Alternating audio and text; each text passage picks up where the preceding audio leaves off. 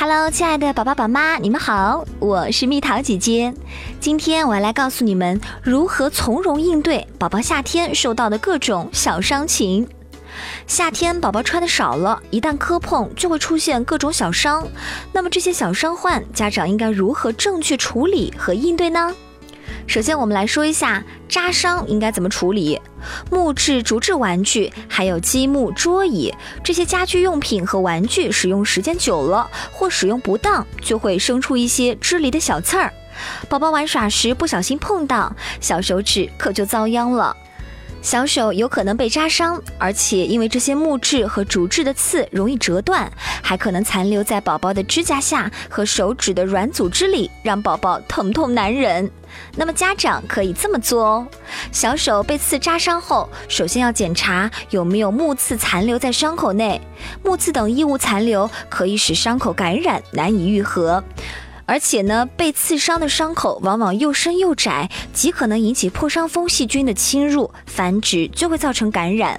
所以呢，第一步尽量要将异物取出，可以用碘酒消毒伤口周围，之后呢，用镊子或者指甲钳将残留在皮肤外面的部分夹住，顺着刺入的反方向，慢慢的将刺儿拔出来，尽量避免在拔刺的过程中断裂哦。那如果宝宝仅仅只是扎伤，伤口里边没有异物，只需要用手挤压受伤处，使淤血排出，之后呢，用络合碘消毒，并用创可贴包扎伤口就可以了。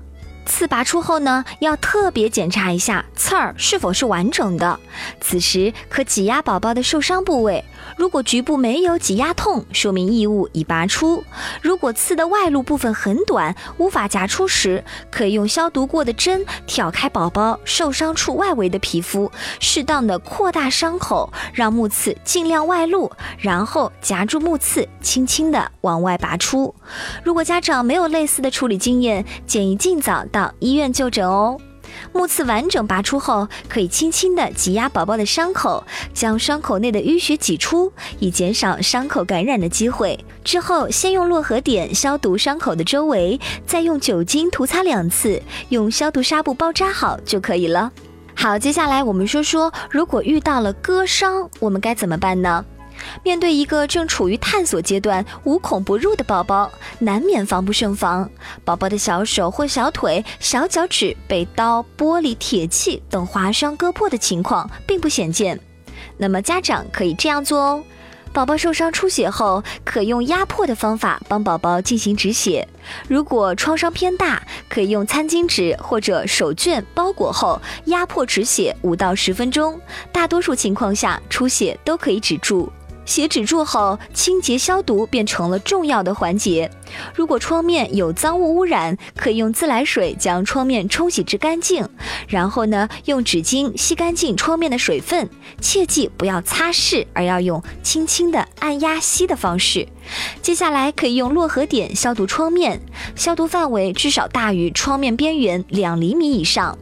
如果宝宝受伤的部位是手指头，可以用络合碘涂抹整个手指头。消毒完成后，便是包扎伤口。